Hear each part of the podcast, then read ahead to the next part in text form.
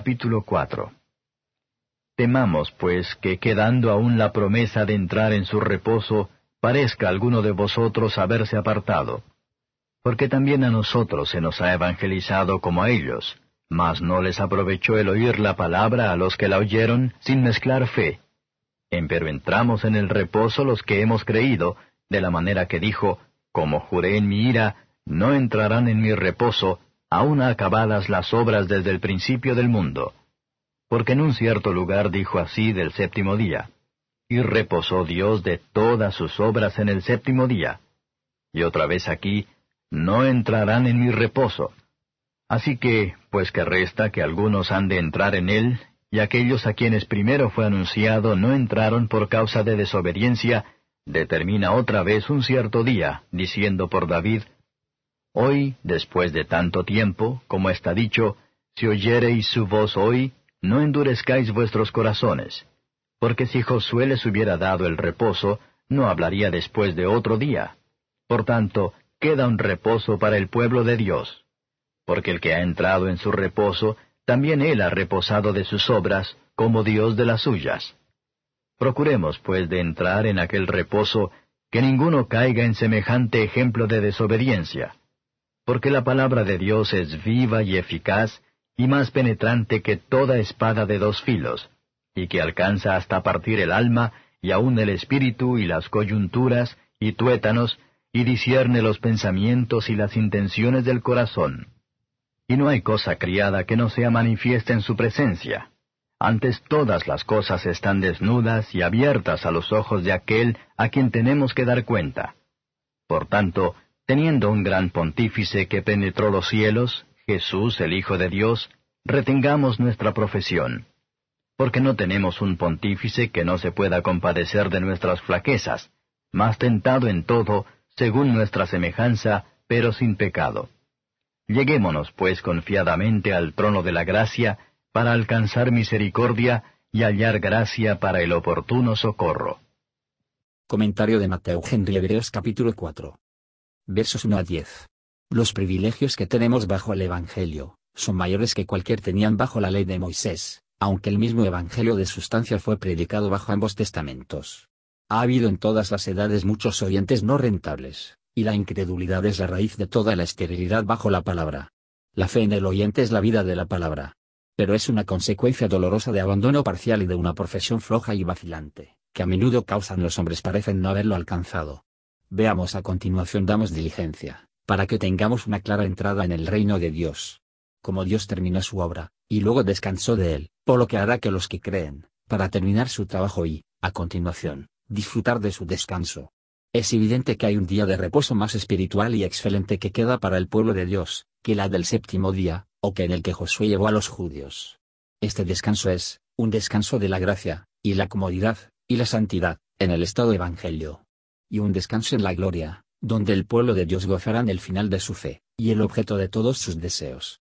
El resto, o saradismo, que es el tema del razonamiento del apóstol, y en cuanto a lo que él concluye que aún queda por disfrutar, es sin duda el descanso celestial, que se mantiene a la gente de Dios, y se opone a un estado de trabajo y sin problemas en este mundo. Es el resto ellos alcanzarán cuando el Señor Jesús se manifieste desde el cielo. Pero aquellos que no creen, no entraréis en el descanso espiritual, ya sea de la gracia aquí o de aquí en adelante gloria. Dios siempre ha declarado resto del hombre para estar en él, y su amor de ser la única verdadera felicidad del alma, y la fe en sus promesas, a través de su Hijo, que es la única manera de entrar en ese reposo. Versos 11 a 16. Observar al final propone, descanso espiritual y eterna, el resto de la gracia aquí, y en lo sucesivo, la gloria, en Cristo en la tierra, con Cristo en el cielo. Después de mano de obra debido y diligente, descanso grato seguirá, y el trabajo ahora, hará que el descanso más placentero cuando llega. Procuremos, y acelerar el uno al otro a ser diligentes en el deber. Las sagradas escrituras son la palabra de Dios. Cuando Dios pone a casa por su espíritu, convence poderosamente, convierte poderosamente, y comodidades de gran alcance. Hace un alma que ha sido durante mucho tiempo orgulloso, ser humilde, y un espíritu perverso, que es manso y obediente los hábitos pecaminosos, que se convierten así decirlo natural para el alma, y sus raíces profundamente en ella, se separan y se cortan por la espada. Se descubre a los hombres sus pensamientos y propósitos, la vileza de muchos, los malos principios que se mueven por los extremos pecaminosos que actúan para. La palabra se mostrará al pecador de todo lo que está en su corazón. Retengamos las doctrinas de la fe cristiana en nuestras cabezas, sus principios vivificantes en nuestros corazones, la profesión abierta de la misma en nuestros labios, y estará sujeto a la misma en nuestras vidas. Cristo ejecuta una parte de su sacerdocio en la tierra, al morir por nosotros, la otra se ejecuta en el cielo, defendiendo la causa, y la presentación de las ofrendas de su pueblo.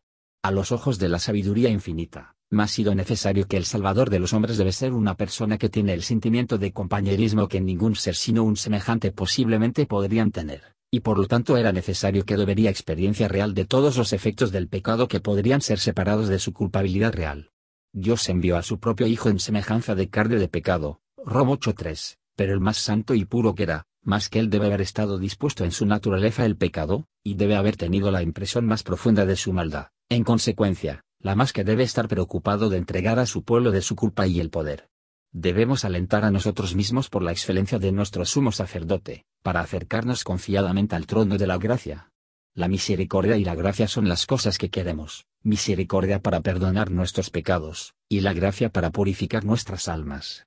Además de nuestra dependencia diaria de Dios para los suministros actuales, hay temporadas para las que debemos proporcionar en nuestras oraciones, momentos de tentación, ya sea por la adversidad o prosperidad, y sobre todo nuestro tiempo en extinción.